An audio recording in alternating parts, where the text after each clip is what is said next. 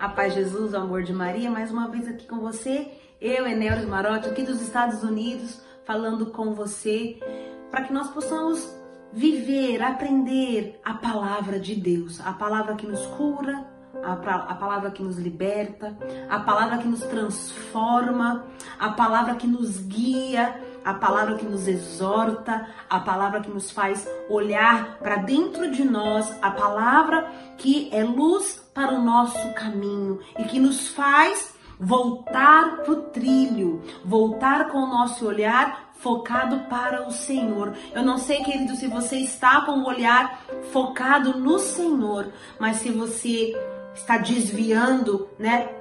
Ou para a direita ou para a esquerda. Se você está desviando, volte na palavra e a palavra vai te colocar de volta no trilho da vontade do Senhor. Amém? Então vamos lá em nome do Pai, do Filho e do Espírito Santo. Amém. Hoje aprendendo mais uma virtude, virtude que era é, muito aguçada em Nossa Senhora, muito explícita na sua vida. Hoje vamos falar um pouquinho da mortificação, da renúncia, de abraçar a sua cruz, de não murmurar. Nossa Senhora, ela se mortificou. Nossa Senhora, ela abraçou o sofrimento sem reclamar. Eu fico imaginando as vezes em que ela passou angústias e medos, porque Jesus foi para a cruz, era o filho de Deus e ele foi machucado. Eu imagino quanto ela não sofreu naquele momento, mas que ela soube ter a paciência, ela soube mortificar o seu desejo, ela soube esperar, ela soube é, ir além daquilo que a carne dela queria. Ela foi muito além. Ela foi a palavra de Deus em Romanos, carta de São Paulo a Romanos 12, versículo 12, capítulo 12, versículo 12, diz assim: Sede alegres na esperança, pacientes na tribulação e perseverantes na oração. Pacientes na tribulação, né? Quantos sofrimentos vêm até nós para nos provar, para provar a nossa fé, para talvez nos podar, para talvez tirar de nós a soberba, tirar de nós o orgulho, colocar algo em nós talvez nós não tínhamos visto antes.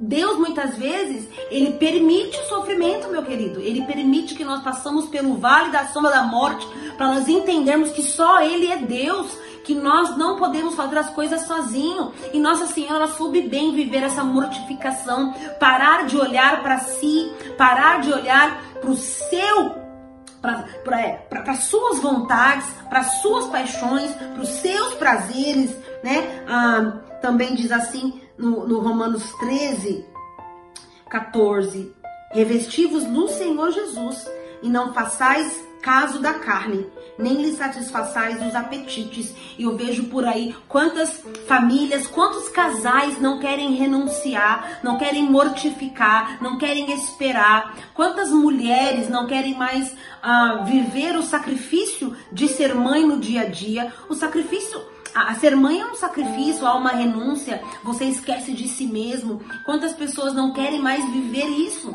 no mundo de hoje? É tudo ao meu respeito, para mim. É, eu tenho que ser feliz, eu preciso disso, eu quero aquilo. Se não for assim, do meu jeito, não quero. Então as pessoas elas vão se esquecendo de que nós somos feitos para o outro. Falamos ontem do amor fraterno, de amar o irmão. As pessoas não querem mais se mortificar, não fazem mais jejum. Você tem feito jejum nessa quarentena? Eu sei que muitas pessoas têm falado a comilança que está acontecendo, né?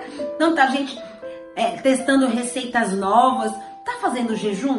Tá se mortificando um pouquinho? Tá entregando o teu sacrifício do, do teu tempo para Deus, pelas almas, para que se convertam, para que as almas se para que as pessoas se convertam. Você tem feito isso? Tem rezado? Tem jejuado? Né? Tem talvez ah, feito uma penitência. Nossa Senhora, que celebramos alguns dias atrás, Nossa Senhora de Fátima, ela, na sua aparição, ela dizia oração, penitência e jejum, para que nós possamos vencer a nossa carne, porque a nossa carne grita, a nossa carne quer o pecado, a nossa carne quer o prazer, a nossa carne ela quer distância da oração. Então temos que mortificar a nossa carne para que a gente possa vencer e temos que exercitar o espírito e deixar o espírito forte. A carne é fraca, o espírito é forte. A carne não vale nada. Temos que mortificar a carne para que o espírito vença em nós e nós sejamos pessoas cheias do Espírito Santo. Então não tenha medo de fazer um jejum, não tenha medo de fazer uma penitência, de tomar um banho gelado um dia,